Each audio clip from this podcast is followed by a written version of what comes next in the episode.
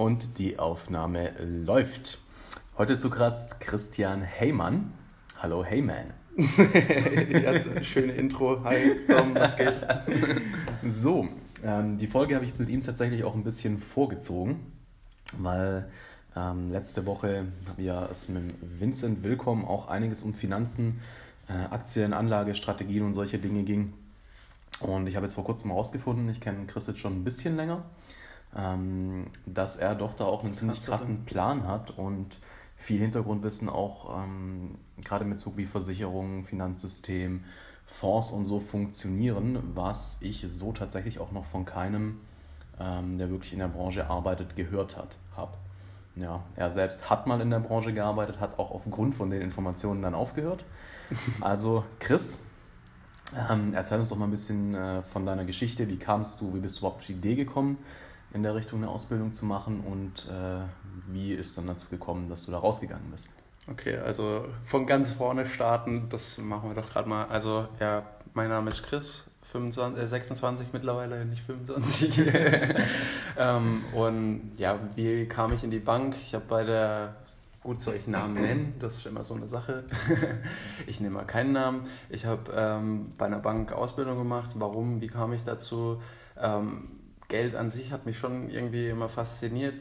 Klar, du hast jeden Tag in, die, in den Händen und gerade als äh, ja, junger Spund ist das eben ein bisschen was Besonderes und ich weiß auch nicht. Ich glaube, ich kam über irgendwelche Dokumentationen tatsächlich irgendwie auf den Trichter und habe mich dann auch irgendwie innerhalb von ein, zwei Wochen bei der Bank beworben, weil ja da auch dann äh, es auch Zeitdruck äh, natürlich gab. Und ja, dann habe ich halt ähm, die Bewerbung eingereicht, äh, hatte dann. Äh, Hast du davor Abi gemacht oder ich, Nee, ich hatte Bank äh, mittlere Reife einfach nur. Ah, okay. Beziehungsweise, ja gut, Fachabi habe ich schon noch gemacht, aber das wäre jetzt dafür nicht notwendig gewesen. Okay. Ja, also mittlere Reife reicht tatsächlich. Es ähm, geht dann zweieinhalb Jahre die Ausbildung. Und ja, tatsächlich eigentlich kam ich dazu, dass ich halt irgendwelche Dokus angeschaut habe und Bewerbung dann einfach innerhalb von ein, zwei Wochen eingeschmissen habe. Was, war, was waren das dann für Dokus, dass sie dich darauf gebracht haben, bei der Bank arbeiten zu wollen? Ja, es waren halt, was heißt bei der Bank arbeiten wollen? Ich wollte halt irgendwie einen Zugang haben, wo mir jemand beibringt, wie ich mit Geld umgehe. Das war eigentlich meine Intention dabei. So. Also, genau. Okay. Natürlich irgendwie gesehen Warren Buffett, ein paar Dokumentationen über Warren Buffett, dann auch so die ja, schlechten Seiten des Banksystems. Da gibt es ja viele Dokus drüber.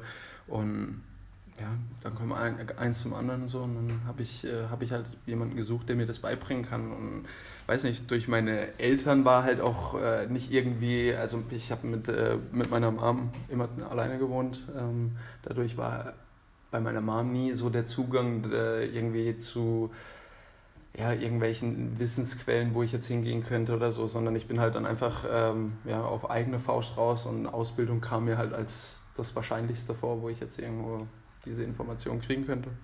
Heute sehe ich das ein bisschen anders. Heute würde ich einfach nur zum Besten gehen, den es gibt und mich dort ausbilden lassen.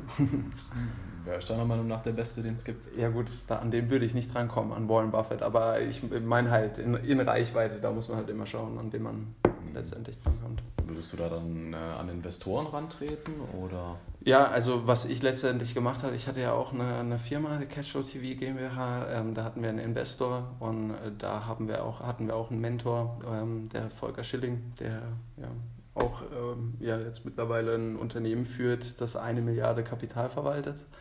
Und ähm, die sind halt Experten für Fonds, äh, suchen da explizit halt die besten Fonds raus, die da draußen ähm, ja, am Markt sind, ähm, mit äh, uniken Anlagestrategien. Und von ihm haben wir halt auch viel gelernt. Ähm, also ja, das war so in, in, in der Zeit, wo ich halt einfach von jemandem gelernt habe, wo, wo mir greifbar war, und ja. Hm, war das während deiner Ausbildung oder danach? Das war dann danach, ja. Also eben, ich bin äh, dann zweieinhalb Jahre bei der Bank gewesen und ja, auch schon während der Ausbildung durften wir da mal so ins Private Banking und da werden dann halt Kunden betreut, wo es dann halt wirklich äh, um gut, gute Geldsummen geht. Also ab 100.000 Euro frei verfügbares, äh, ähm, frei verfügbare Zahlungsmittel geht da halt gar nichts. Und ähm, ja, da wurde halt ganz anders äh, mit dem Geld umgegangen als jetzt in einer normalen Filiale. Und da hat es dann halt plötzlich irgendwann so Klick gemacht und ich dachte so, irgendwas stimmt da nicht ganz so, wie das abläuft. Warum werden jetzt Leute, die viel Geld haben, besser beraten? Also das habe ich natürlich erst im Nachhinein rausgefunden, dass sie besser beraten werden, als die in, äh, in, der, in der normalen Filiale jetzt. Aber dir ist damals während der Ausbildung tatsächlich schon aufgefallen, dass die anders behandelt werden. Du hast dich gefragt, warum? Ja, schon. Und okay. auf äh, diese Frage habe ich dann halt äh, eine Antwort gesucht und habe ich dann auch in Büchern gefunden. von deinen Ausbildern nicht bekommen, oder? Nee, natürlich nicht, Alter. Die haben alles dafür getan, dass man das natürlich irgendwo nicht rausfindet. Ja, oder gut, im Prinzip werden die, wo es rausfinden, das werden dann halt auch mal irgendwann die Leute, die dann auch aufsteigen, so, mhm. weil die das System verstehen, logischerweise. Ja. Und ja, also es war halt letztendlich so, dass ich mir dann halt äh, ein paar Bücher gekauft habe, unter anderem Intelligent Investieren von Benjamin Graham, das ist der Mentor von Warren Buffett gewesen. Hm, krass. Ähm, ja, also das ist auch ein richtig dicker Wälzer, also da habe ich auch lange gebraucht, bis ich das äh, wirklich so verstanden habe. Ich habe das Buch, glaube ich, zwei, dreimal gelesen und du wirst nicht glauben, wann ich das gelesen habe während der Arbeitszeit in der Bank. Geil. ja, also ich irgendwann hat's bei ich hatte gar keinen Bock mehr auf den Job. So bei mir hat sich alles eigentlich geweigert, dorthin zu gehen. So und dann ja letztendlich habe ich mich dann halt äh, irgendwo nach hinten gehockt, so habe versucht halt so wenig wie möglich im Service jetzt auch zu machen und äh, habe dann halt meine Bücher gelesen und ja, die Ausbildung war halt an sich nicht so qualitativ, muss man ja auch sagen. Du hattest halt nicht wirklich jemanden, der dir, dich an die Hand nimmt und dann mit in Beratung bringt. Klar sollte man Eigeninitiative zeigen, so, das ist immer äh, wichtig, aber auch einen richtigen Ansprechpartner zu haben, da war das einfach viel zu groß gemanagt. Also im Nachhinein ja, gute Entscheidung, also gut, dass ich äh, dort gelernt habe und mir die Fähigkeiten und die Skills angeeignet habe, aber letztendlich hätte es auch besser sein können. Aber ich bin völlig zufrieden, so wie es abgelaufen ist. Ja, ist klar. Ähm, wie genau werden denn äh, die, sag jetzt mal, kleinen Kunden anders behandelt als die großen? Also was ist da so der krasse Unterschied? Ja, im Prinzip muss man es halt mal aus einem wirtschaftlichen Aspekt von der Bank sehen. So, jetzt hat man die breite Masse, die kein Geld hat, und die 10%, die ganz viel Geld haben. Und zeittechnisch, also Zeit ist ja Geld, also ich zahle ja für die Zeit meiner Mitarbeiter, wenn die irgendwelche Kunden betreuen. Heißt, wenn ich jetzt bei Reichen äh, eine Anlage mache, dann kann ich vielleicht ein Prozent der Anlagesumme für mich beanspruchen. Wenn ich eine gute Anlagestrategie habe, vielleicht auch ein bisschen mehr. Ähm, das kommt dann immer wieder drauf an, aber ähm, das Überleg dir mal dieses, Geschäft, dieses Prinzip bei kleinen Kunden, die dann 100 Euro monatlich anlegen. Dann hast du mit 1% äh, Verwaltungskosten äh, bei, bei 1200 Euro, die du dann im, im Jahr einzahlst, äh, ja, 12 Euro gemacht als Bank. Dafür jetzt einen Berater einsetzen, der in der Bank hockt und den Kunden berät, seine Zeit aufopfert und die Bank ihn. Die Zeit ist ja im Zweifelsfall nur eine Stunde ja, im Zweifelsfall nur eine Stunde. Dann hast du fünf Kunden, wo Zweifelsfall äh, nur die Stunde ist. Dann hast du fünf, fünf, fünf Beratungsgespräche, wo du halt kein Geld machst. So. Deswegen musst du dir was Neues einfallen lassen, dann kannst du keine, keine Produkte ein, äh, ähm, verkaufen, wo du nur ein Prozent Verwaltungsgebühr dieses, bekommst. Ah, das kriegst du nicht jedes Jahr wieder, diese. Naja, klar, stimmt. Heißt, ich habe hab jetzt gerade 12 Euro jährlich, die dann immer wiederkommen, aber das das, das würde, das würde ja doch, doch, doch, du würdest ja 1% vom gesamten Anlagevolumen bekommen. So. Ja, klar, wenn er 10 Jahre Heizart, dann kriegst du für 10 Jahre diese 12 Euro. Ja, also es, ist, es, es lohnt sich auf jeden Fall nicht. Aus einem, Geschäft, äh, aus einem Punkt, wo du ein erfolgreiches Geschäft führen möchtest und vor allem eine Bank. müssten es doch eigentlich die gleichen Anlagestrategien sein, die denen verkauft werden, oder? Ja, aber in einem ganz anderen, also in einem ganz anderen Mantel. Es gibt da natürlich auch Strategien, die den normalen Kunden was unten. Was, was meinst du mit Mantel? Ähm, zum Beispiel ein Mantel wäre jetzt zum Beispiel eine Fondspolice. So, da würdest du trotzdem Fonds kaufen, die du vielleicht auch ähm, ähm, Leuten in, im Private Banking empfiehlst, wo, wo dann eben ja, äh, gut laufen. Die können auch in einem normalen, äh, in einer Fondspolice drin sein, aber bei einer Fondspolice zahlst du halt viel mehr Gebühren und äh, ja, letztendlich äh, werden halt da riesige Provisionen ausgezahlt, die dann ja auch im, in, in schlechten Zeiten, in Krisenzeiten dann halt auch äh, besonders reinfressen, wenn du dann halt einen, einen, Markt, ein Markttaschenjahr hast, wo halt es einfach bergab geht, dann hast du dementsprechend natürlich auch äh, ja, die Kosten, die trotzdem anfallen äh, in der Höhe. Eingesetzte Gelder. Ja, und ja, letztendlich sind halt viele Produkte, die letztendlich den Normalo verkauft werden, so in Anführungsstrichen der Normalo, ähm, gibt es halt so im Private Banking überhaupt nicht. So ein Bausparvertrag, da lachen Reiche drüber.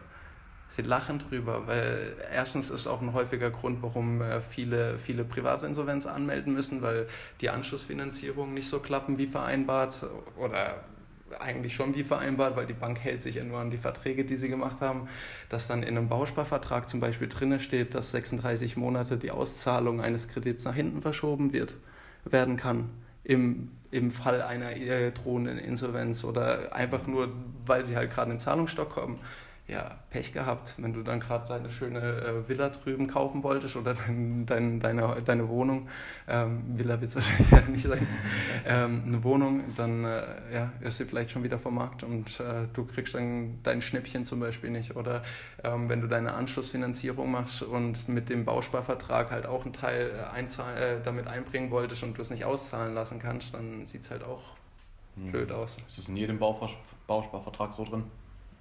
Ja, klar.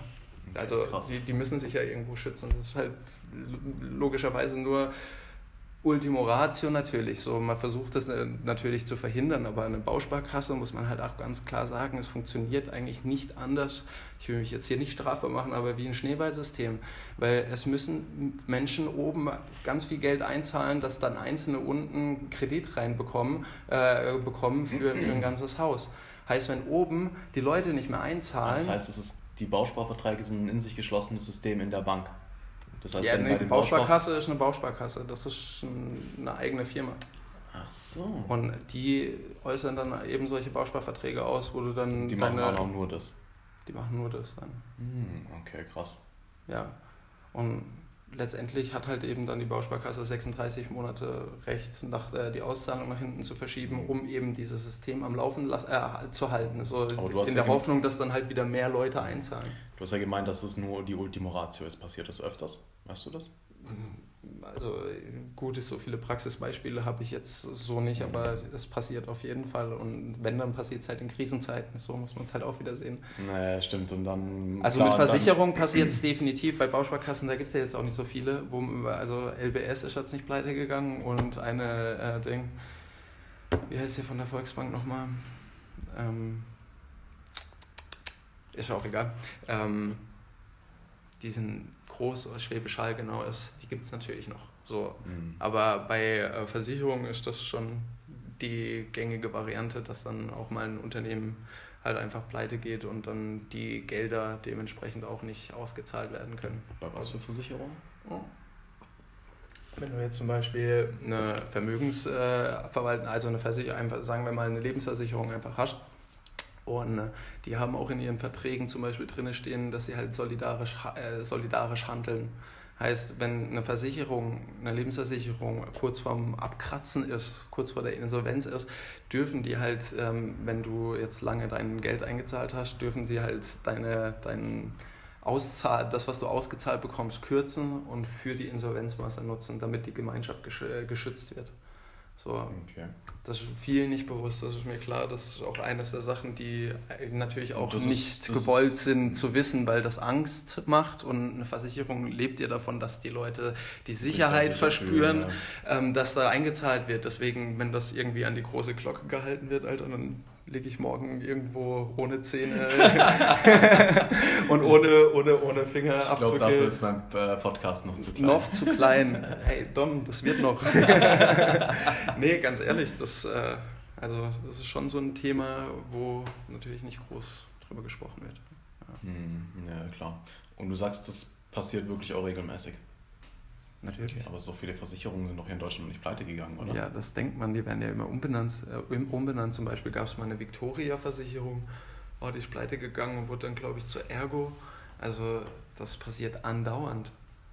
Das ist, man kriegt es halt nicht weg mit. Umbenennung ist einfach nur eine verschleiertes Pleite. Ja, was heißt Umbenennung? So, du gehst halt Insolvenzen, äh, hast aber ja trotzdem noch Anlagegüter, die da sind. So, die müssen halt neu verwaltet werden. Das macht man dann unter einem neuen, unter einem neuen Namen. Aber trotz allem werden dann halt Forderungen auch nicht beglichen, nicht alle Forderungen beglichen von Und den. Das wird dann zum Teil einfach aus den äh, Einzahlungssummen von den Leuten rausgenommen, oder wie? Wenn du jetzt zum Beispiel einen, normalen, äh, eine, eine normale Form, äh, also sagen wir mal eine normale Lebensversicherung hast, dann zahlst du dein Geld in die Versicherung ein.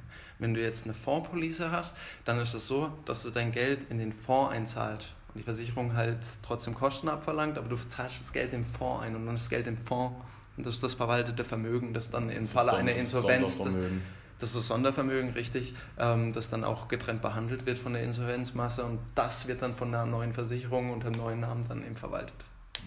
Okay, aber die Leute, die dann äh, quasi in die Versicherung selbst ohne Fondspolice eingezahlt haben, die sind halt echt gearscht.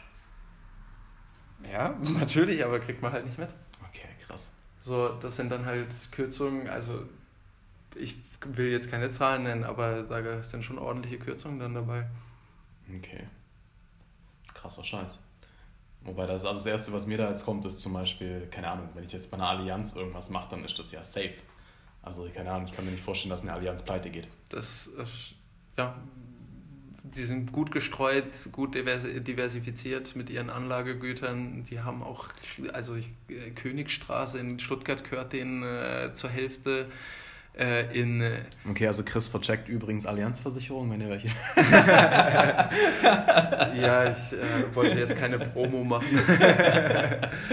Nein, war natürlich ein Spaß, aber ähm, ja, keine Ahnung, da denke ich mir halt, wenn man sich die Versicherung richtig aussucht, dann macht es auch schon Sinn, in sowas einzuzahlen, oder? Unter Umständen, das muss man halt immer schauen. So, da kann ich auch keine pauschale Antwort geben. Es kommt auf den Vertrag drauf an, wie das gehandelt wird, wie sind die Kosten, was wird eigentlich, wenn Wertpapiere eingekauft werden, welche Art von Wertpapieren. Also, weißt du, da gibt es so viele Variablen. Wobei sich jetzt halt ein normaler Bürger, sage ich mal, mit den ganzen Sachen nicht wirklich auskennt. Ja. Deswegen geht man ja dann zur Versicherung oder zur Bank, weil man sich nicht auskennt. Aber mhm. eigentlich sollte der erste Schritt sein, sich auszukennen. Richtig. Und es gibt so viele Bücher und vor, äh, vor allem mittlerweile äh, sind einfach gibt es da so viele äh, Leute, die da auch eine Gegenbewegung machen, auch gerade mit ihren mit vielen Blogs und äh, mit YouTube-Kanälen, ähm, wo da eigentlich äh, für Aufklärung sorgen. Ähm, muss halt einfach nur die Informationen finden und suchen. Okay. Ja, eher, eher suchen, Klar. da ist sie. Man muss nur an den richtigen Orten halt suchen. Ja. Also entweder halt jemanden finden, der sich wirklich auskennt. Ja, wie ähm, macht man das halt als Laie? Wenn du gar nichts weißt, wie findest du jemanden, der, weil die, die meisten, die meisten machen ja nichts anderes, die fragen dann, hey Dom, äh, kennst du irgendeinen Finanzberater oder fragen ihre Eltern und denken, ja, bilden sich dann daraus, dann der hätte Ahnung. Aber meistens sind das ja auch nur Versicherungsvertreter, die ihr Geld damit verdienen, dass sie Versicherungen verchecken.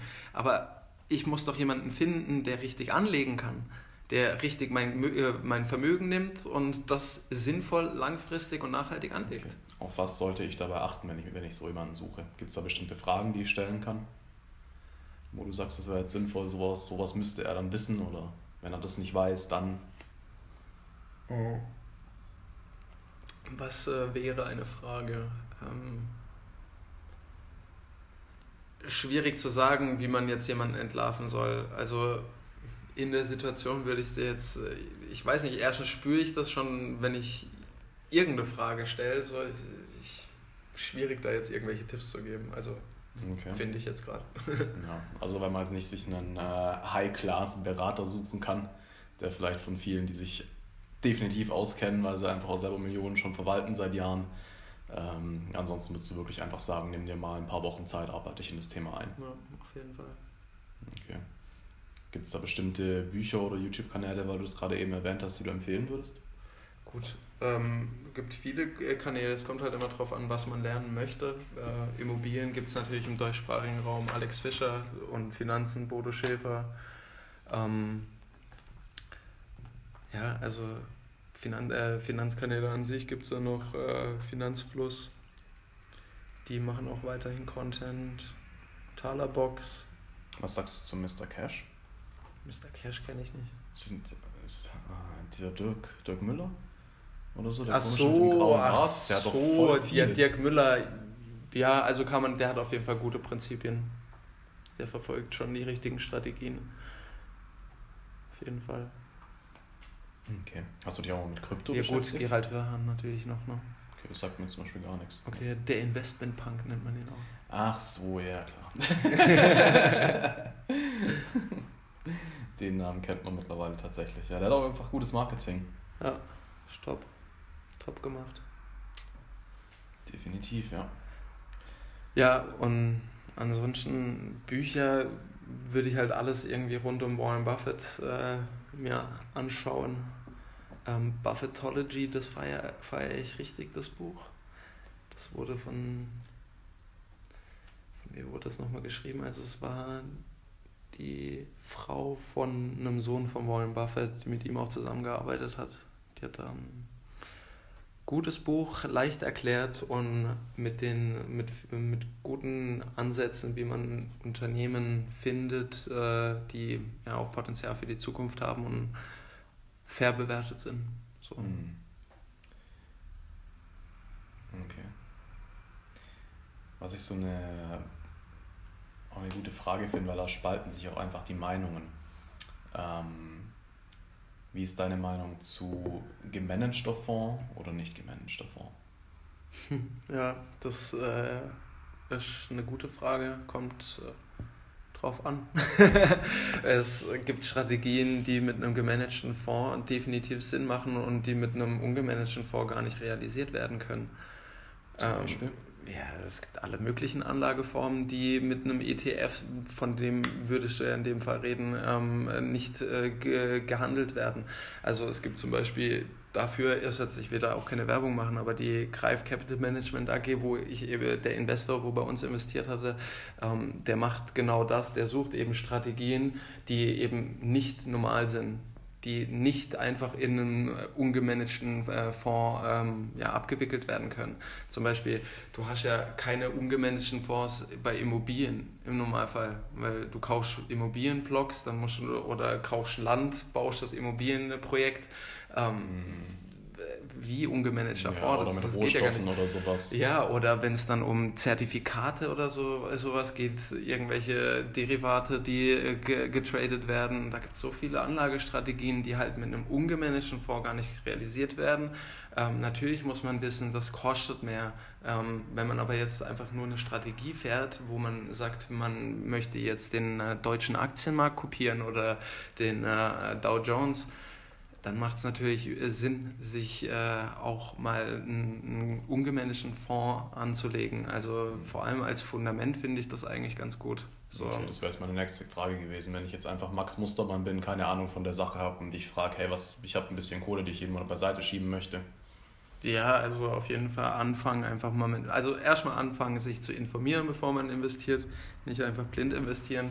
Und was man natürlich ist auch eigentlich wohl irgendwo logisch, mit was man halt kein nichts falsch machen kann, ist, wenn du dir ein, äh, ein, ein Weltportfolio einfach zusammenstellst und einen Fonds holst, der den, äh, ähm, den globalen Markt einfach abdeckt, dann hast du die Sicherheit, dass einfach der globale Markt, wenn der globale Markt einstürzt, dann, ja, also wenn alles einstürzt, dann. Dann brauchen wir uns auch nicht mehr um Fonds zu kümmern oder um unser Spanische. Auf jeden Fall dann nicht andere um. Geld kümmern, ja. also Geld vielleicht schon, weil du brauchst vielleicht auch immer noch Tauschmittel, auch wenn es äh, bergab geht.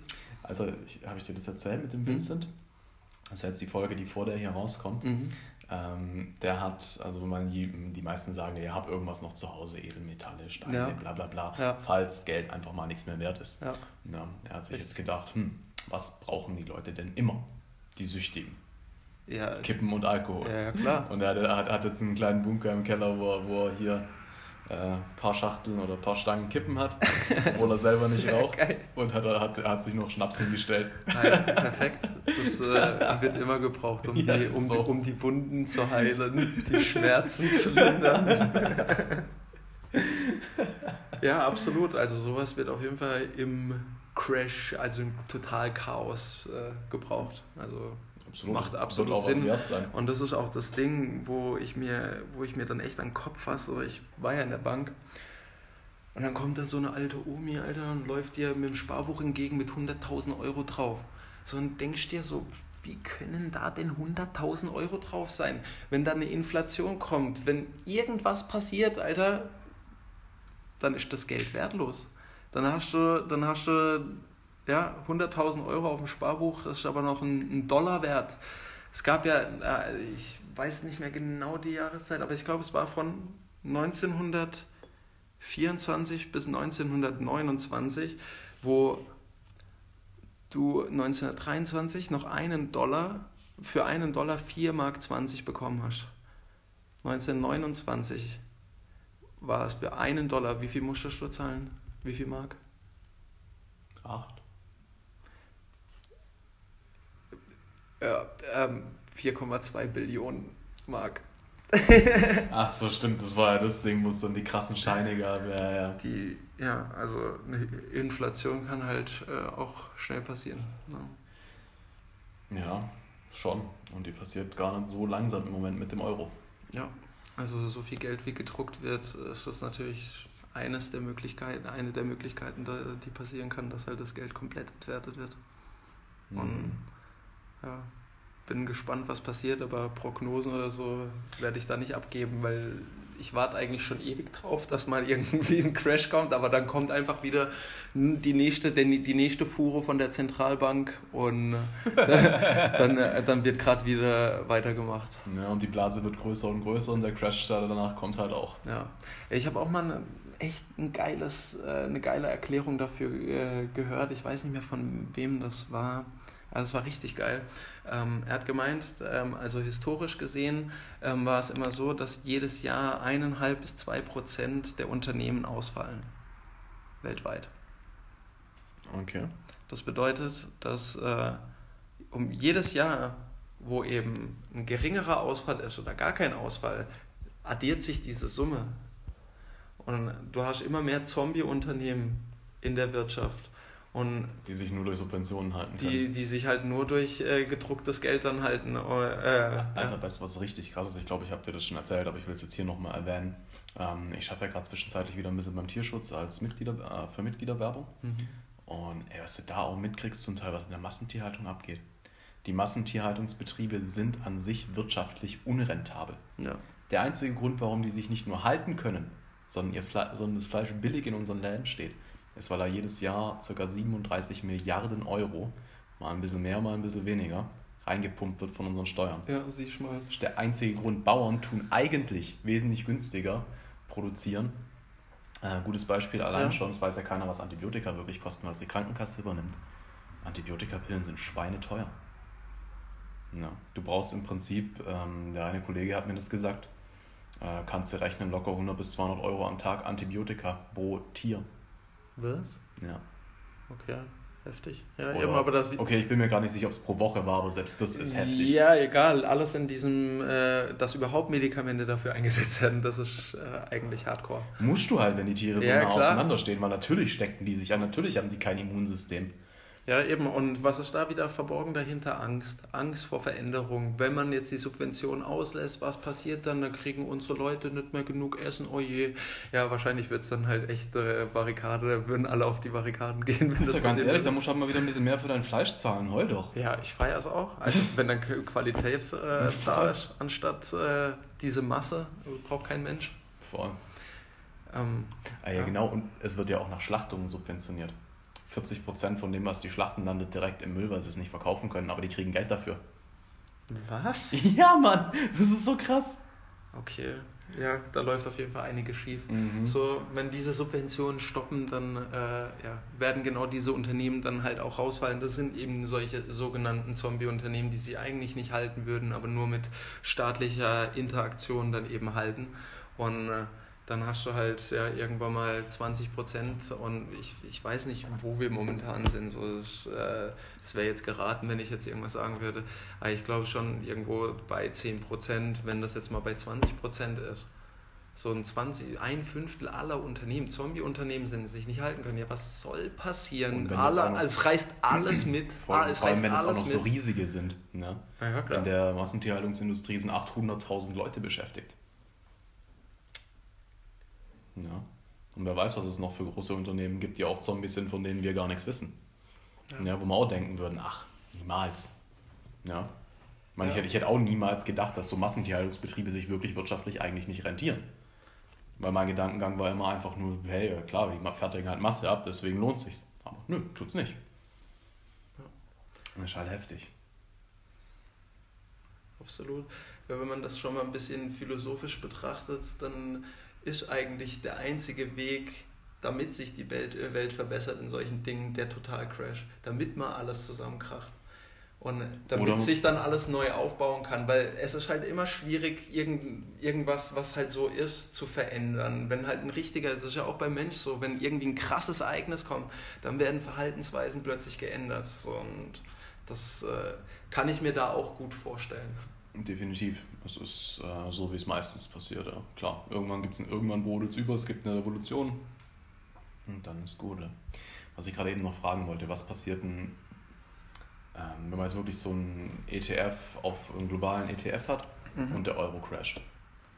Ähm, da das ja nicht Euro-Geld ist, sondern Werte, sollten dann ja eigentlich nur ein Teil von dem Ding, von dem Geld betroffen sein. Klar wird es wahrscheinlich runtergehen, weil der Euro einfach krass ist. Aber. Du redest halt jetzt von Werten. Es ist halt immer noch ein Papier. Das muss man auch immer noch im Hinterkopf behalten. So ein ETF und ein Fonds an sich, das sind Papiere. So, wenn mal wirklich was passiert und ein Euro wirklich zusammenfallen sollte, dann kann ich mir in so einer globalisierten Welt ehrlich gesagt nicht vorstellen, dass das nicht andere Staaten auch mitzieht. Und dass halt dann dadurch auch der Crash kommt. Also wenn du von Werten sprichst, dann würde ich wirklich Bit. Ja, ja. Weißt also du, ich meine. Das, das, ja. das, ist schon klar, dass das Ding fallen wird im ja. Wert, trotzdem. Aber man würde nicht so viel. Also, du würdest nicht so viel spüren, weil es halt diversifiziert ist. Genau, und du genau. würdest nicht so viel. Du ja viele du würdest nicht so viel verlieren, wie wenn es jetzt auf einem Sparbuch liegt. Ja, wenn du halt die äh, Inflation dann dementsprechend bei einem Euro-Crash, klar, logischerweise ist dann bei einem Euro-Crash äh, das äh, Geld auf dem Sparbuch äh, weg. weg. richtig, ja. richtig. Und mit einem Teil von den ETF-Papieren kannst du halt noch was anfangen. Ja. Im besten Fall richtig. Okay. Würdest du auch sagen, dass Immobilien dazu nicht safe sind? Also außer natürlich jetzt äh, da, wo deine Immobilien sind, gibt es Krieg, klar. Wenn Leute da drin wohnen müssen, müssen Menschen in Wohnungen wohnen? Nö. Nicht unbedingt, aber sind sie es gewohnt und ja. wollen sie es. Ja. Also wo Leute sind, werden auch immer Wohnungen gebraucht. Und es geht ja eigentlich nur um Angebot und Nachfrage. Will jemand mhm. etwas, was du hast oder was da ist? Was ich auch sehr interessant finde, der Immobilienmarkt ist ja tatsächlich eigentlich gar nicht so weit weg auch von also Normalverdienern, wie es die, wie die meistens glauben meinst du, eine Immobilie zu besitzen mhm. äh, oder Eigentümer zu sein und das äh, dann zu vermieten oder selber ja, zu nee, wohnen drin? Zu vermieten. zu vermieten. Sich Kapital in Form von Immobilien aufzubauen, ist gar nicht so weit weg für die meisten Arbeitnehmer, wie sie glauben. Ach so, ja, wie sie glauben, definitiv nicht. Es gehört natürlich Arbeit dazu und man muss auch Disziplin haben, das Geld anzusparen und eine gute Bonität zu haben und dann halt dementsprechend. Ganz klar, aber ich glaube halt, dass es viele nicht machen, A, weil ihnen die Bildung fehlt und weil, ja, ihnen, halt, ja, weil ihnen halt die Logisch. Bildung fehlt, denken sie, ja, was für 150.000 für eine Immobilie, sowas habe ich ja nicht. Klar, sowas hast du nicht mal schnell, aber du brauchst schon mal nur ein Drittel und kannst dann eine Finanzierung mit der Bank machen, wenn dein Job die Ratenzahlung hergibt. Ja. Ja, ist halt alles eine Mindset-Sache so. Das ist natürlich auch wieder ein Risiko. Dann äh, könntest du das Risiko auch wieder eingehen, dein, eigenen, äh, dein eigenes Geschäft aufzubauen und damit noch schneller Geld zu machen als mit Immobilien. Ja, das ist natürlich richtig. das ist natürlich richtig, aber das ist ein anderes Thema. Ja. Aber was ich auch interessant fand, zum Beispiel äh, mit dem letzten Finanzbetrieb, wo ich zusammen geschafft habe von mir, mhm. ähm, die hatten zum Beispiel jetzt auch so, sogenannte Sonderimmobilien im Angebot. Ja. Ähm, Pflegeimmobilien, um genau zu sein. Mhm. Und da gibt es ja wirklich, ich kann ja schon ab, ab 50.000 kannst du so ein Ding schon kaufen. Mhm. Ja. Und das Krasse ist ja, gerade weil wir natürlich so die Alterskurve in Deutschland so ist, wie sie ist, kannst du davon ausgehen, im Pflegeheim, diese Zimmer werden erstmal immer voll sein in den nächsten Jahren. Ja, Pflege ist ja. gute Branche. Und tatsächlich ähm, gibt es da jetzt sogar Makler, ich weiß nicht, ob es die Maklerfirmen sind, aber es gibt Firmen dahinter, die dir für 20 Jahre die Miete garantieren die dann quasi für Mietausfall und solche Sachen haften, falls es wirklich mal einen Monat oder zwei leer steht. In den ersten. Ja, gut, Versicherung gibt es für alles. Ja, klar. naja, aber das ist da halt eben dann wirklich auch schon mit drin. Ähm, und das ist halt krass, ja, so, so ein, einfach mal eine Beispielrechnung. Äh, der eine, mit dem ich mich unterhalten habe, der hat sich nämlich so ein Ding gekauft für 110.000, also ein bisschen was Höheres. Mhm. Ja, Und der hat da halt, der vermietet das Ding halt für 650, also der, nee, es wird für noch viel mehr vermietet natürlich, aber er hat Mieteinnahmen von 650 Euro im Monat. Ja. Und das ist schon eine krasse Spanne eigentlich für Immobilien. Ja. Also eine Wohnung, wo du 600 Miete für verlangen kannst, äh, da muss schon äh, wesentlich, musst du wesentlich mehr blechen als 110.000. Ja, wenn der Service ist das dann so, dass dann halt wirklich ein Pflegeservice noch in dem Haus ist, oder? Wie stelle ich mir das gerade vor? Ja, also du kannst dir wirklich vorstellen, in den meisten Pflegeheimen ist jedes Zimmer hat einen eigenen Grundbucheintrag mhm. und kann einen Besitzer haben.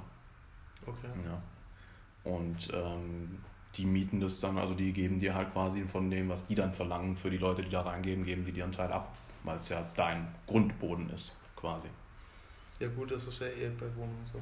Ja, ja, klar, aber dadurch musst du dich halt um nichts kümmern, weißt du, nicht mal darum, dass du Mieter drin hast, weil... Ja, das ist top, ja. Ja.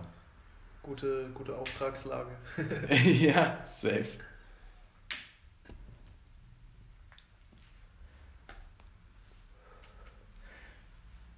Was, ähm,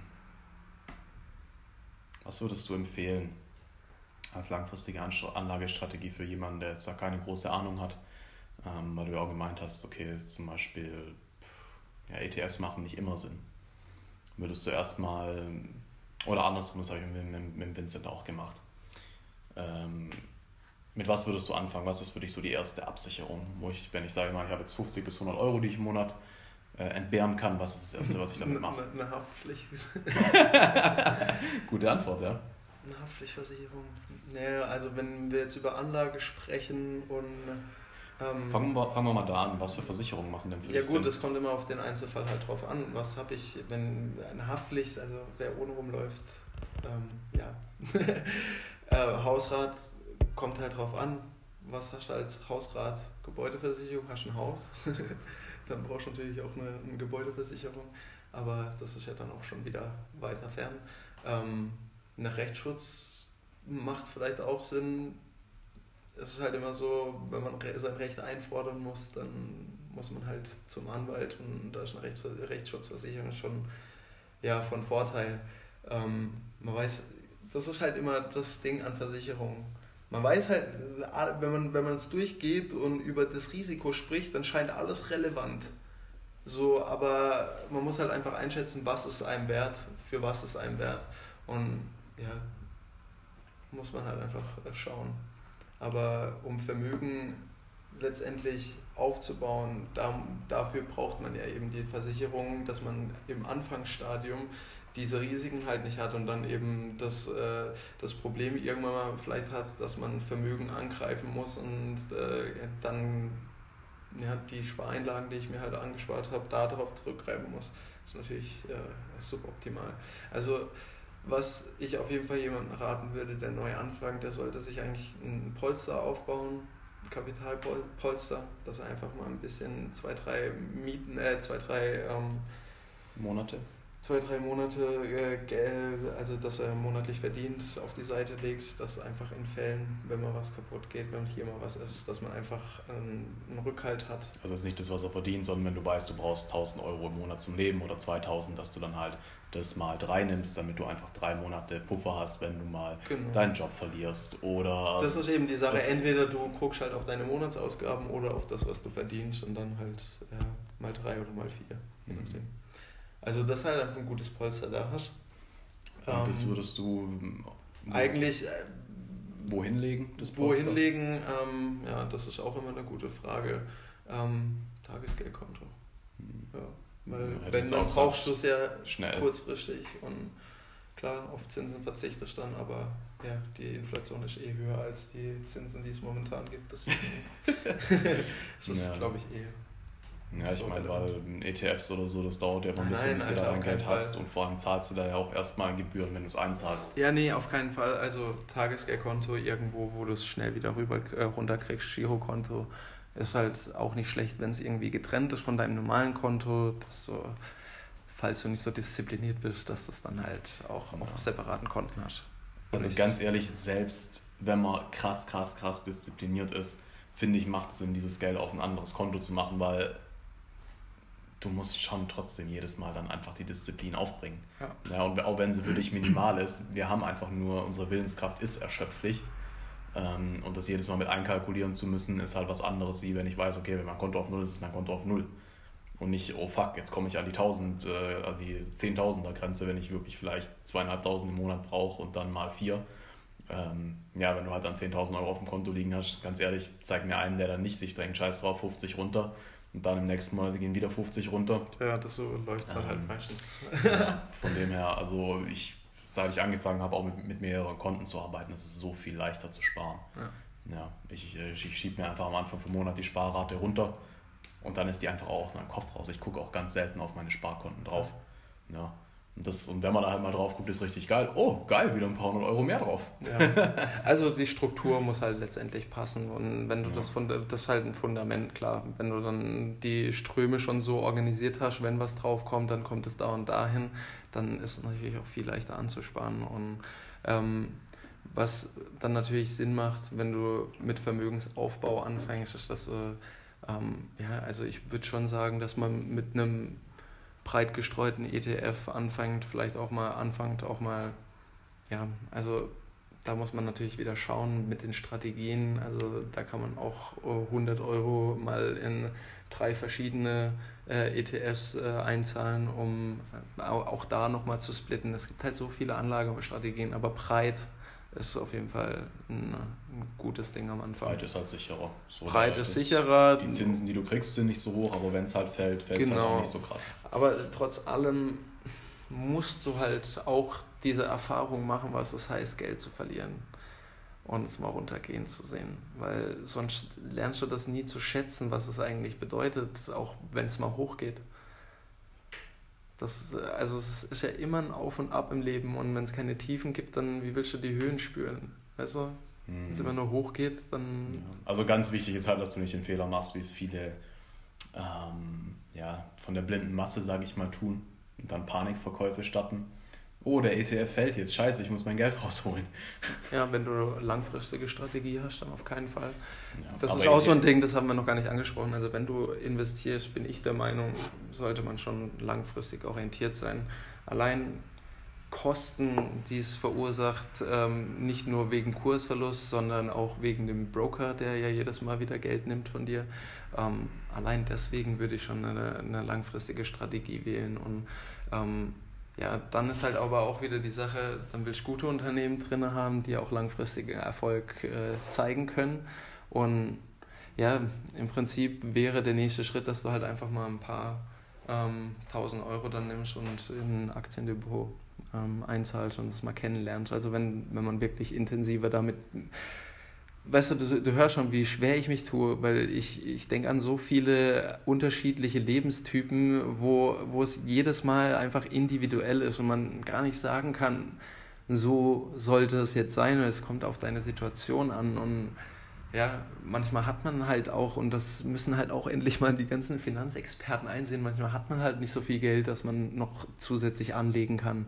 Es gibt solche Momente im Leben, auch in einem Moment eines Selbstständigen. Man muss aber trotzdem dran denken, wenn man dann gute Zeiten hat, dass man dann auf jeden Fall zurücklegt.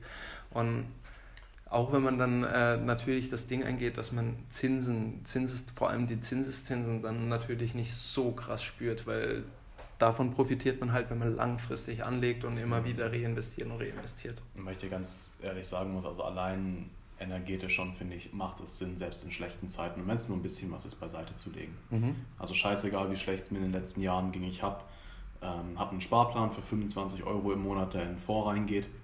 Der ist, der bleibt und das Geld fasse ich das nicht an. Eben, komme, das, wolle. Das, äh, das ist gut, auf jeden ja, Fall. Ein gutes so, Fundament. So baut sich da einfach was auf, klar, langsam, mit 25 Euro.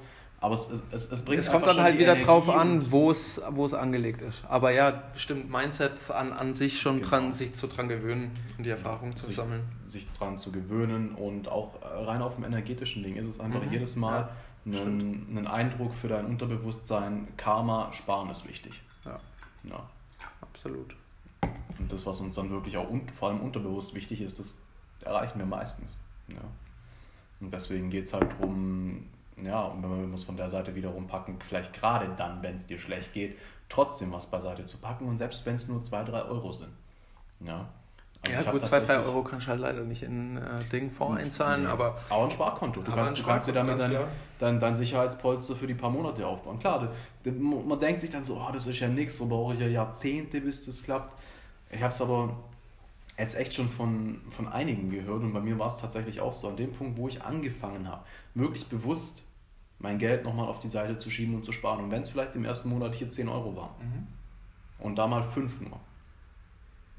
Das ganze Mindset rund um Geld hat sich nochmal irgendwie geändert, wo ich angefangen habe, das wieder bewusst zu machen. Ja, ja. Und dadurch dann einfach sparsamer umgegangen mit meinem Geld so, und ja, kann, man kann das jetzt für Hokuspokus halten, aber ich habe es eben schon von wirklich vielen gehört, dass an dem Punkt sich ihre finanzielle Situation dann auch einfach geändert hat über das nächste halbe Jahr bis Jahr. Klar, so das passiert ist selten von heute auf morgen, aber. Gut, kommt halt dann auch auf dein Einkommen drauf an. Ja. Wenn ja. du halt davor schon gut verdient hast, dann bist du da natürlich auch schneller wieder ja. Also gut, das kommt halt immer darauf an, wie viel Fixkosten du hast, kannst du darauf verzichten. das ja, sind ja so viele Dinge wieder, aber wenn man verzichten kann, dann geht es schon schnell. Das, das, das, weiß ich aber zum Beispiel übrigens auch noch vom Jürgen Höller, wo der das erzählt hat auf seinen Power Days, nachdem er vom Gefängnis, aus dem Gefängnis rauskam. Mhm. Ähm, kein Geld, Schulden, das erste, was er gemacht hat, zwei Patenschaften für Kinder in Afrika. Um einfach die Message ans Universum auszusenden, ja, ich bin großzügig. Ja, ich habe das Geld. Okay. Ja. Nice. Schon, gell? Wobei man dann natürlich auch dazu sagen muss, ich meine, der hat es davor schon mal geschafft, der wusste, dass es auch wieder schafft. Ja, und für jemanden, der weiß, was er tut, sind jetzt 120 Euro im Monat nicht so viel. Absolutely. Ja, Connections hat er ja genauso, genauso schon gehabt, aber ähm, ja, man muss ja auch nicht mit 120 Euro anfangen. Ja. Du kannst ja auch einfach damit anfangen, keine Ahnung, für 3,50 im Monat für Tierschutz zu spenden. ja, wenn man will, dann kann man schnell was Gutes machen, klar. Voll. Ja. Absolut. Ja, ich finde es auch, immer, find's, find's auch immer geil. wenn du was richtig Gutes machen willst, dann kaufst du Immobilien. ja. Was natürlich auch noch, was der Gold, Silber, Rohstoffe halt an sich so, das hatten wir vorhin schon, also mhm so wie die Chart aussieht, macht schon Sinn, Gold und Silber zu kaufen. Also könnte schon wieder nach oben gehen. Ne? Mhm. Ein Kollege von mir hatte mal so einen Silberbank zu Hause. ja, so einen richtigen. ne, schon witzig. Hast du noch Frage? Hm? Hast du noch Frage? Hast du noch Frage, Bro? Mm, ja, du hast es vorher mal kurz angeschnitten. Ich denke schon, dass hier auch den einen oder anderen Hörer interessieren könnte. Ähm, mal das eine, um, sage ich jetzt mal, sich abzusichern, wohlhabender zu werden, ist ja das Ansparen, das Investieren. Mhm. Und das nächste ist ja für mehr Einkommen zu sorgen. Mhm. Ja. Und du hast dich ja schon bewusst auch eher für den letzteren Weg entschieden. Ja. Was, was für Vorteile siehst du da gegenüber einfach nur seinen Job machen und weiter investieren? Ja, ich kontrolliere mein Geld so, wenn ich jetzt äh, investiere, dann habe ich ja keine Kontrolle mehr über mein Geld. Heißt, ich weiß, was, wo mein Geld ist, was ich damit mache und wenn ich natürlich eine Geschäftsidee habe, wo es sich lohnt, rein zu investieren, dann ist das im besten Fall natürlich viel höher, als ich mit Aktien machen könnte.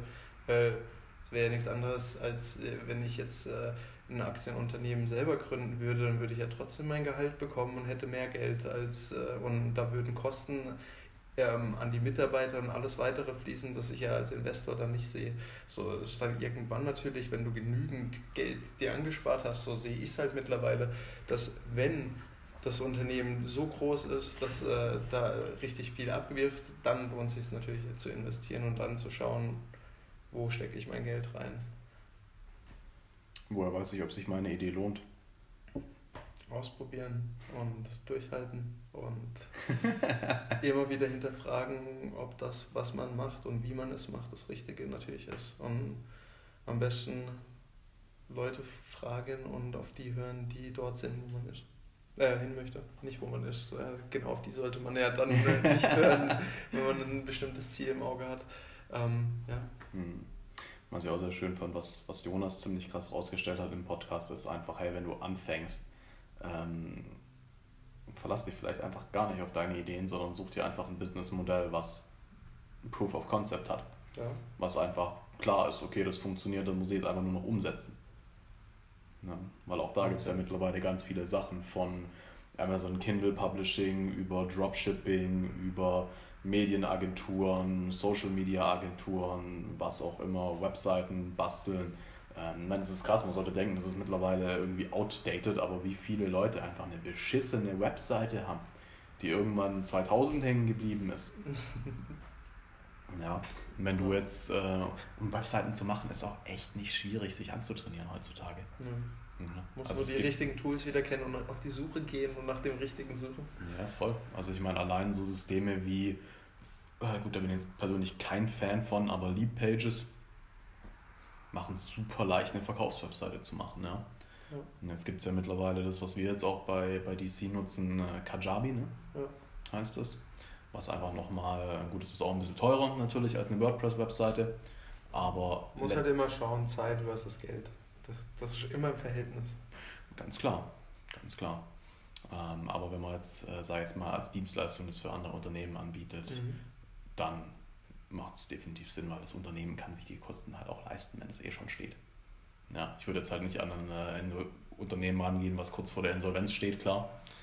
Ähm ja gut, Alter, so teuer ist jetzt auch nicht. also ein normal laufendes Unternehmen mit normalen Umsätzen, äh, die können das auch ganz normal bezahlen. Also das ist natürlich immer nur eine Frage, ja, ja, ja für was klar. braucht man es? Kajabi hat ja auch noch viele weitere Funktionen. Ja, du, Alter, ich, ganz, ganz ehrlich, im Prinzip hast du dir auch WordPress schnell beigebracht. Ja, ja. Geht, wenn du Und halt ich kenn, vom richtigen lernst. Ja, ich habe auch eine Zeit, wo ich Online-Marketing gemacht habe, in der Mastermind, der eine Coach, äh, zu dem Zeitpunkt hatte der im Prinzip schon eigentlich alles outgesourced, ja. Also am Anfang für ein paar Leute, äh, der ist halt ein guter Verkäufer, ja. Hat am Anfang ein paar Webseiten zu echt guten Preisen verkauft. Und alles weitere hat er dann, äh, hat er dann angefangen, Sales, Sales Team, oder das war das letzte, aber hat sich dann irgendwelche Billigkräfte in, was weiß ich, Indien, Vietnam oder so rangezogen, die halt mhm. die Webseite dann programmiert haben. Ähm, und hat dann halt wirklich alles, alles outgesourced. Top. Ja, voll. Schon. Nur noch Projektmanagement. Oder macht er das auch nicht mehr? Nee, macht er auch nicht mehr. Ja, auch schön ausgesucht. Schon. Sehr geil. Ja, definitiv. Mhm. Und im Prinzip, ähm, auch was wir jetzt mit DC zum Beispiel machen, ist ja nichts anderes. Ist ja auch schon vorgemacht worden in Amerika. Klar. Wir ja. machen auch nichts Neues. Ja, wir finden das Rad nicht neu. Ja, das ist halt, äh, ist halt tatsächlich was, ne? Ideen sind halt nicht viel wert letztendlich. Es kommt auf die Umsetzung drauf an. Und ich meine, klar, wenn du wenn, wenn deine Berufung jetzt in irgendeiner Idee siehst und willst wirklich genau das machen, ey, dann folgt der Scheiße. Du kannst, du kannst nur auf die Schnauze fallen und landen und vielleicht einen Weg rausfinden, wie du es zum Probieren kriegst. Ja, wenn es jetzt aber wirklich einfach nur darum geht, äh, finanziell besser dazustehen, vielleicht auch mehr deine Zeit zu besitzen, ähm, dann macht es schon Sinn, einfach zu gucken, okay, was gibt es denn für Systeme, die funktionieren. Ja, aber und man sollte halt trotzdem auch das große Ganze hinterfragen und nicht seine Stellung über andere stellen, weil es gibt halt viele, die dann Dinge verkaufen, ne, die ihnen Geld in die Taschen bringen und, nicht nichts, an, wert und nichts wert sind und anderen eigentlich gar keinen Vorteil bringen. Und da gibt es so viele Systeme da draußen. Ich werde äh, sicherlich jetzt keins ansprechen, weil sich dann wahrscheinlich viele angegriffen fühlen. Aber ähm, ja, da gibt es vieles da draußen, wo sich der eine bereichert und auf äh, das Wohl der anderen scheißt. Und das kann halt, äh, das sollte man halt, finde ich zumindest, ich habe es zumindest immer gemacht. Ich habe keine Ahnung, wenn ich ein Geschäft mit jemandem mache, dann will ich ein, ein Geschäft ist ja auch im, im, in, in China, sagt man ja auch nur ein Geschäft ist, was beiden Parteien, wo beide Parteien profitieren, nicht nur eine, dann ist ein Geschäft. Okay, cool. Ja, also das macht Sinn, ja. Wobei ich das tatsächlich jetzt nicht auf äh, Systeme und auch nicht auf Branchen oder so beziehen würde, sondern es gibt nee. halt einfach überall schwarze Schafe. Ja. ja. Ich meine nur, die Produkte muss man einfach hinterfragen und nicht einfach nur blind vertrauen. Das ist halt eines der wichtigen Dinge, dass man nicht blind vertraut. Ich, ich bin jemand, der vertraut schon schnell, aber ich hab, wurde halt auch oft enttäuscht und habe einfach für mich mhm. festgestellt, du musst prüfen, um vertrauen zu können. Und so komme ich auch gut durch. Weil ja gut, da geht es halt darum, wenn du jetzt Produkte von anderen Leuten verkaufst. Ja, ja ähm, auch. Äh, wie gesagt, ich will jetzt keine Produkte nennen, aber. Naja, nee, also mir ging es jetzt ja eher um Sachen, wo du noch dein Produkt quasi selber bist. Ach Dienstleistung so, ja, da immer. Vollgas. Ähm, klar. aber klar, wenn wir jetzt hier von zum Beispiel Network Marketing oder Direktvertrieben oder sowas nennen, dann bitte wirklich auch mal ja, hinterfragen, was passiert da. Ähm, Ja, solche Systeme werden halt gern ausgenutzt und das ist halt Ja. diese Verkaufsstrukturen und so, ähm, die Psychologie dahinter und da muss man einfach schauen, ja, dass es auch ja, passt. Es gibt halt einfach zu viel Schrott da draußen, muss man sozusagen. Und gerade jetzt eben auch in der Finanzbranche ist halt was, ähm, dass leider auch die, die es beibringen, zum Großteil einfach keine Ahnung haben. Ja, ist halt so. Oh mein Gott, ja. Und- Über die haben wir noch gar nicht gesprochen, Alter. Über die, wo dann einfach in der Finanzbranche rumrennen, nur weil sie gierig sind nach Geld. Das ist halt der falsche Anreiz, in der Finanzbranche zu sein wegen Geld. Es muss was anderes sein, finde ich. Der Anreiz, anderen eine gute, gute finanzielle äh, Situation irgendwann mal zu bescheren. Und äh, nicht einfach, eben das ist halt Mhm. Aber die vor gibt's- allem in dieser die gibt es Branche ja auch, so krass. die gibt's ja auch, nur So selbst die sind ja so geschult, dass sie Schrott verkaufen. Ja, ja, eben, so, das ist ja das Krasse. Ich, ich war ja bei, ähm, bei Tekes auch eine, eine Zeit lang und da geht jeder von aus, er macht das Beste. Aber nicht einmal wird überlegt, hey, was ist denn unser Hauptprodukt, das wir verkaufen? Ah, die Stuttgarter Lebensvorpolice.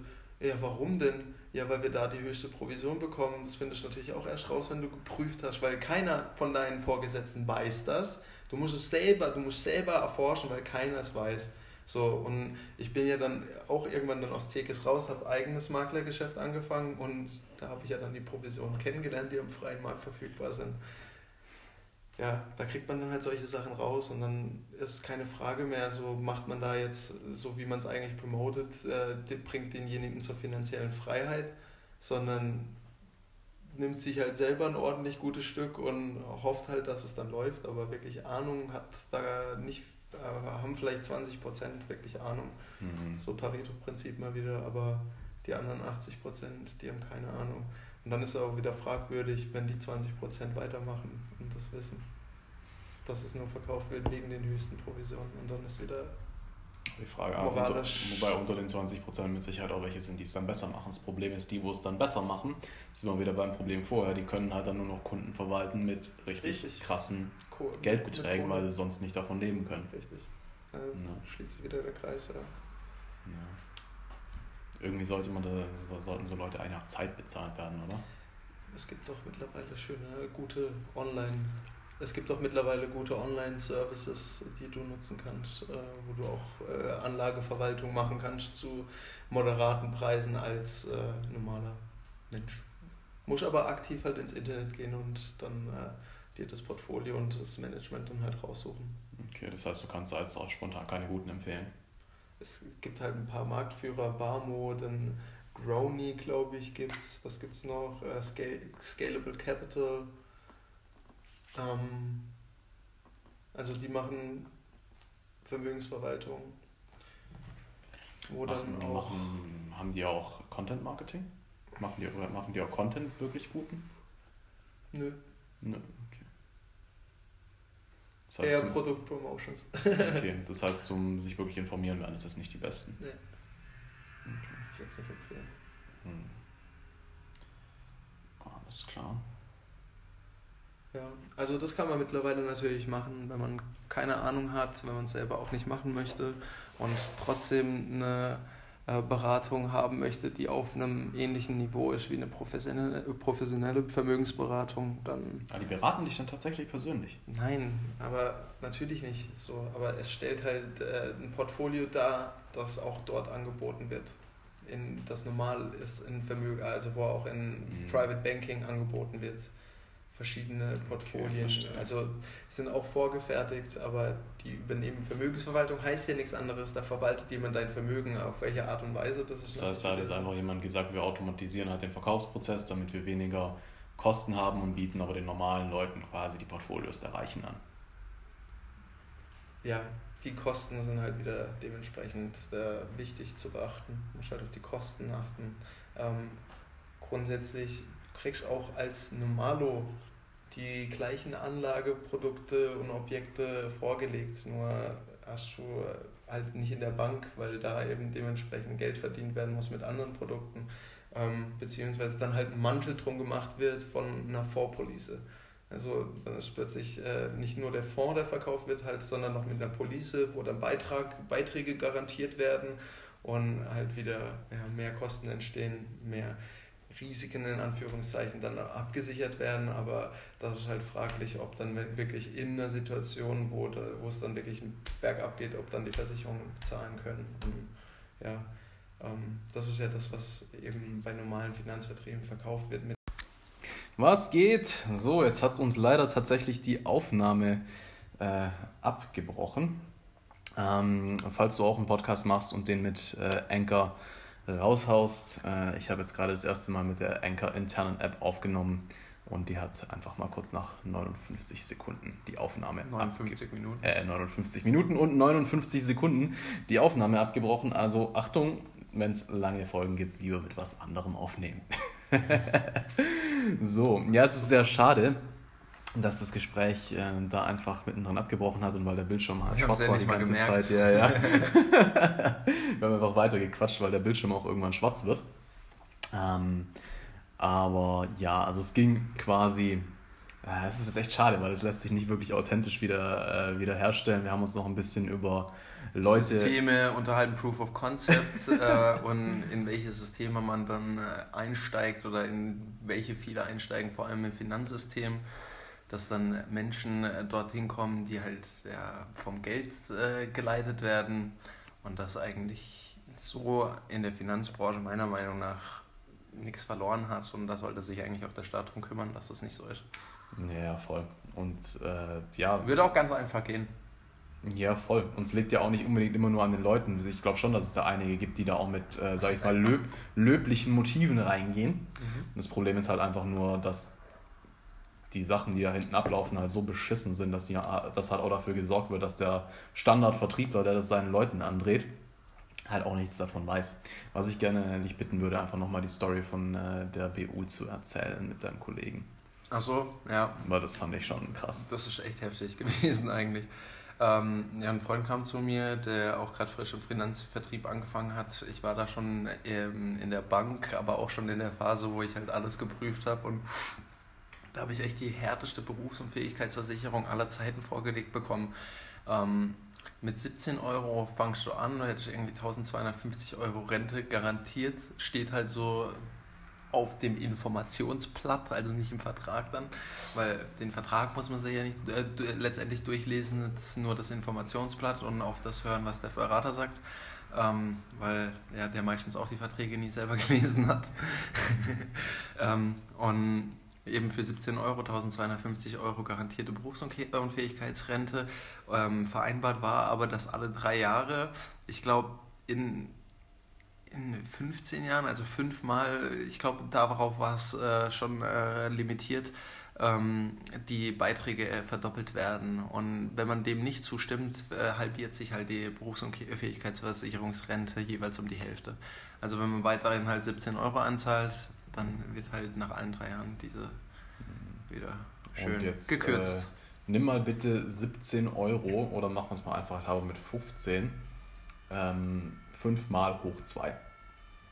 Dann bist du bei 30, 60, 120, 240, 480 Euro hm. monatlich irgendwann angelangt. Das ist wiederum lächerlich dafür, dass du 1200 Rente garantiert kriegst. Ja. Das ist schon ein bisschen weniger, oder? 1200, 600. Also es war auf jeden Fall, die, die ganze, der ganze Vertrag war nur da, dafür da, ähm, den Kunden letztendlich zum Abschluss halt zu bekommen. Weißt du, und bei Versicherungen und Finanzen ist halt so, die Leute kümmern sich da einmal drum, aber dann nicht mehr. Da bleibt nicht so mhm. dieses kontinuierliche Bewusstsein so auf den Finanzen. Das will man halt so schnell wie möglich wieder geklärt haben, so und dann denkt man, es läuft, ja. Jedes Mal, wenn man Versicherungsberater anruft, ja, super, alles super, alles super und da macht man sich da halt weniger Gedanken drüber. Ja, und es ist, ist, ist halt echt so, also ich finde es auch krass beim Tierschutz, wie viele Leute einfach, den, ich meine, da steht nicht viel drauf, ja, auf dem Wisch, aber wie viele da einfach unterschreiben, ohne sich auch nur das Kleingedruckte durchzulesen. Ja. ja. Also allein das zeigt schon, wie viele da einfach, ich meine, Vertrauen ist gut, aber wenn ich einen Vertrag unterschreibe, dann lese ich den. Ja. Weil, ja, allein schon, weil ich weiß, dass, die, dass es halt auch viele gibt, die Verträge verkaufen, ohne sie jemals durchgelesen zu haben. Ja. ja. Da unter, äh, unterstelle ich nicht meinem Freund oder Kollegen, dass der mir was Böses will. Ähm, Absolut nicht. Die Leute wissen davon einfach nicht so. Die denken im guten Gewissen, sie verkaufen das und auch in der Bank, äh, die Leute, die wollen einem nichts böse, die wissen es einfach nur nicht besser und ähm, ja, so mhm. kann man das dann auch gut ausdrücken. Und ja, letztendlich das Einzige, was dagegen hilft und wie man sowas halt entlarven kann, ist, indem man selber lernt. Schon, ja. Uns gehört auch da, genauso wie im Gesundheitssystem, einfach ein neues System her. Ja, also es gibt ja in England, da läuft es ja so, da ist es ja wirklich, da brauchst du ein, da bist du anerkannt als Finanzberater. So, und da gibt es dann auch richtige Prüfungen, also richtige Prüfungen, nicht so was Halbes. Mhm. Ähm, ja, da bist du dann halt angesehen wie ein Arzt, ein Anwalt. Und auf dem Niveau soll das ja eigentlich auch sein. Das wäre ganz sinnvoll, ja. ja. Natürlich ist dann wieder die Sache, wer kann es sich leisten? So, weil dann musst du ja dafür zahlen, dass du beraten wirst. Wenn es sich dementsprechend ändert, weil dann gehen ja die Berater sind ja dann so qualifiziert, dass sie dann für ihre Zeit Geld verlangen. Also ich, gut, das, halt das ist dann jetzt wieder das nächste Thema, aber ich finde halt auch einfach, sowas gehört in die Schule rein, Alter. So viel, was man in der Schule lernt, braucht man nicht mehr. Aber wer geht aus der Schule raus und kennt Steuern? Ja. Oder Finanzen. Das sind, ja, das, das, das, schon wieder das nächste ja, Thema. Ne? Wir, le wir leben in einer Gesellschaft, wo es um Geld geht. Und Geld, Umgang mit Geld wird uns nicht beigebracht. Die Grundlagen von Versicherungen werden uns nicht beigebracht. Die Grundlagen von Steuern werden uns nicht beigebracht. So, was ist denn das bitte? Ja. ja. Wo wir wieder beim Thema Bildung wären. Ja. Richtig. Bildung ist key. Ja. Bildung ist key. Bilde dich weiter. Ähm, an, schade, alle, an alle Zuhörer, bildet euch bitte weiter. Ja, voll. Ja, es ist echt so. Es ist tatsächlich das Einzige, weil so unglaublich viel Halbwissen kursiert. Ähm, das ist das Einzige, was man wirklich machen kann, sich auch. Und das finde ich wiederum auch wichtig, wenn man sich weiterbildet, wenn man sich informiert, sich beide Seiten anzuhören. Ja, also auch nicht nur die Gegenseite, sondern auch die Bankseite mal da. Ganz bisschen, klar. Warum es, handeln die denn so und so weiter. Ja, es gibt ja immer einen Grund, warum etwas so passiert. So die Systeme sind halt so seit ja, Jahrhunderten halt. Ja. Das verändert sich ja nicht. Und man muss ja einfach nur wissen, ja gut, man muss halt einfach nur wissen, man muss halt verstehen, wie die Wirtschaft funktioniert, wie Unternehmen funktionieren, wie du Leute motiviert bekommst, Dinge zu tun. Und dann wird einem schnell klar, dass äh, ja, letztendlich das Geld dafür verantwortlich ist, was passiert. Schon, ja. Wo ich auch sehr gespannt bin, was ja echt kommen muss in den nächsten zehn Jahren, sage ich mal, ist äh, bedingungsloses Grundeinkommen. Ja. Das wird auch ein richtig spannendes Thema. Also da hatte ich auch ein richtiges Streitgespräch mit meinem Onkel, äh, Steuerberater. Okay. er sagt halt, das ist absoluter Bullshit, äh, Grundeinkommen. Ich sage, das ist ein absoluter Muss. Weil ja, voll. Ich sehe halt eben, und das ist halt, was man dann bei seiner Anlage natürlich auch wieder beachten muss oder mit, mit ein, äh, einberechnen sollte, ist die Digitalisierung und was mit der Digitalisierung, wie die Digitalisierung die Welt verändert.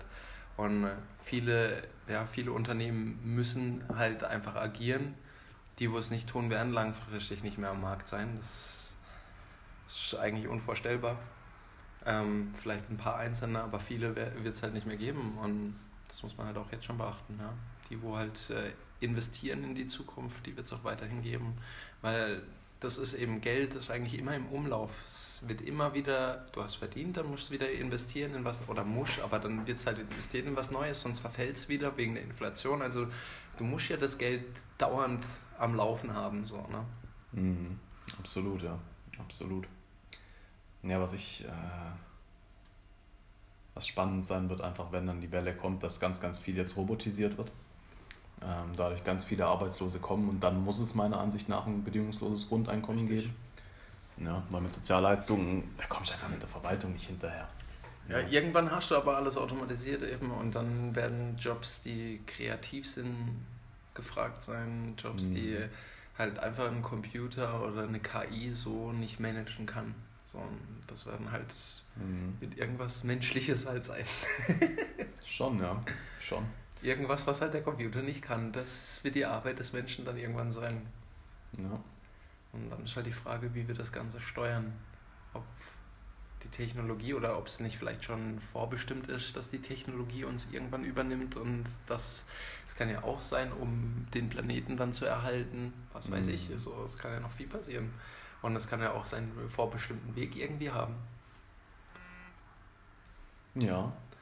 Sind wir auf jeden Fall gespannt. Da Ja. kommen einige interessante Veränderungen auf uns zu in den nächsten jeden- zehn Jahren. Auf jeden Fall. Also Auch- bedingungsloses Grundeinkommen muss kommen. Ja, voll. Auch eine Deurbanisierung, glaube ich, wird stattfinden. Ja, weil es halt von überall aus möglich ist zu arbeiten. Ja. Zum einen das und zum anderen selbst die Jobs, wo du noch irgendwo dich triffst, sage ich mal, weil ja klar, in Büros zusammen macht schon mehr Spaß den meisten. Ähm, aber wie billig wird es bitte sein, äh, öffentlicher Verkehr, wenn die keine Fahrer mehr brauchen? Wenn allein nur die Autos von sich aus fahren, dann kannst du die ganze, die ganze Nacht, äh, also weißt du, du kannst halt jederzeit auch ein Taxi bestellen für minimales Geld und in die Stadt fahren oder nach Hause kommen und solche Sachen. Und wer will denn dann bitte noch in der Stadt wohnen? Wenn du es dir locker leisten kannst und auch zeitlich keine Einbußen hast, dich auch nicht auf irgendwelche beschissenen Bus- oder Zugfahrpläne beschränken musst, kannst jederzeit zur Arbeit und zurück. Ja, klar lebe ich dann auf dem Dorf, wo Natur um mich herum ist, Alter. Für Unternehmen wird es halt auch richtig geil, weil wenn du dir jetzt die Mieten im Osten anschaust, weil da ja nicht so eine hohe Bevölkerung, so eine hohe Bevölkerungsdichte ist und- und nicht so eine hohe Nachfrage ist nach den ganzen Bauten, dann kannst du dich da günstig einmieten. Wenn du übers Internet arbeitest, äh, kannst du dir da ja, viel günstiger, viel effizienter dein Unternehmen aufbauen, als wenn du es halt irgendwie in der Stadt tun musst, weil da die Leute sind und nur, du, du nur dort drüber verkaufen kannst. Du jetzt einen Online-Shop hast, dann ist ja scheißegal, wo dein, wo dein Büro ist. Komplett Mhm. egal. Schon. So. Und das ist halt schon ein krasser Vorteil, der, der sich dadurch bieten lässt, klar. Und da hast du absolut recht, sehe ich auch so. Und dann, wenn man in Immobilien investiert, sollte man das halt natürlich auch wieder in Betracht ziehen, ne? weil das natürlich auch eine langfristige Auslegung ist, gerade wenn man Immobilien kauft. Mhm. Ähm, Dann ist ja meistens langfristig gedacht. So sollte man natürlich auch ein bisschen mit einkalkulieren, ne? dass vielleicht auch Städten, die groß sind, vielleicht auch gar nicht mehr so ein großer Zuwachs kommt. Also dadurch, dass eben so eine Mhm. Bewegung stattfindet oder dass man halt einfach sagt, äh, so ich gehe vielleicht in ein ganz anderes Land. So. Mhm. Ja. Wenn ich von dort aus arbeiten kann zum normalen ähm, Niveau, wo ich dann Mhm. dort gut bedient bin, warum, warum nicht? Ja, Bin ganz ehrlich, das fängt, ja, das fängt ja schon allein im Prinzip bei so Kleinigkeiten an, dass Deutschland, also für mich auch langfristig, im Moment echt keine Option ist zu leben, Mann. Ähm, weil, weil Allein wegen der Sonne. Bei mir ist allein wegen dem Good Feeling. okay. Nee, also was so ein Beispiel ist, es gibt ja mittlerweile einfach Möglichkeiten, clean Energie zu generieren. Ich für mich alleine autark zu leben, Ja. äh, auch Wasserfilteranlagen, dass ich im Das Prinzip mein Wasser ja. 100.000 Mal nutzen kann, selber kompostieren und allen Scheiß. Aber das funktioniert halt hier in Deutschland nicht, weil du musst gesetzlich Stromzähler haben, angeschlossen sein und Strom verbrauchen. Ja, du musst an diesem Stromnetz sein. Hier in Deutschland gibt es ja auch Meldepflicht. Es geht nicht anders. Du kannst dir nicht irgendwo im Wald ein Haus bauen und da leben. Darfst du nicht. Allein das finde ich schon pervers eigentlich. Ja. Jetzt würden wieder viele sagen, das ist halt so. ja, aber viele, ich denke mir das auch, in Amerika kannst du überall bauen, wo du willst. Kaufst dir ein Stück Land, baust dir ein Haus hin. Und da guckt auch keiner, ob du jetzt, äh, da bist, bist du dran dafür verantwortlich, dass du ans Energienetz angeschlossen bist, wenn du es brauchst. Und wenn du Ja. sagst, nö, ich habe genug Energie, ich generiere die selber, dann ist das auch gut. Ja. Ja. Ich meine, Frankreich ist auch ein Land, wo es zum Beispiel keine Meldepflicht gibt. Ja, da kannst du auch einfach wohnen, wo du willst. Ja. Man hat viele gute Sachen auf jeden Fall, da ein bisschen mehr Regeln und so. Äh, gerade in einem Land wie Deutschland, was ja doch verhältnismäßig dicht besiedelt ist für Europa. Hm. Hat es gebraucht, vielleicht braucht man es auch noch, aber ich hoffe sehr, dass wir auch vom Bewusstsein der Menschen einfach bald an den Punkt kommen, wo man das vielleicht nicht mehr ganz so viele Regeln braucht und jeder einfach ganz nett und lieb zueinander ist. Du Anarchist. Anarchie! Das ist doch jetzt das perfekte Schlusswort, oder? äh, ja, wenn du das sagst. Anarchie! Anarchie auf jeden Fall. Also Chris, dir vielen, vielen Dank für deine Zeit Ja, gerne. und äh, ja, dir noch einen wunderschönen Tag, lieber Zuhörer oder Zuhörerin, um gendergerecht zu sein.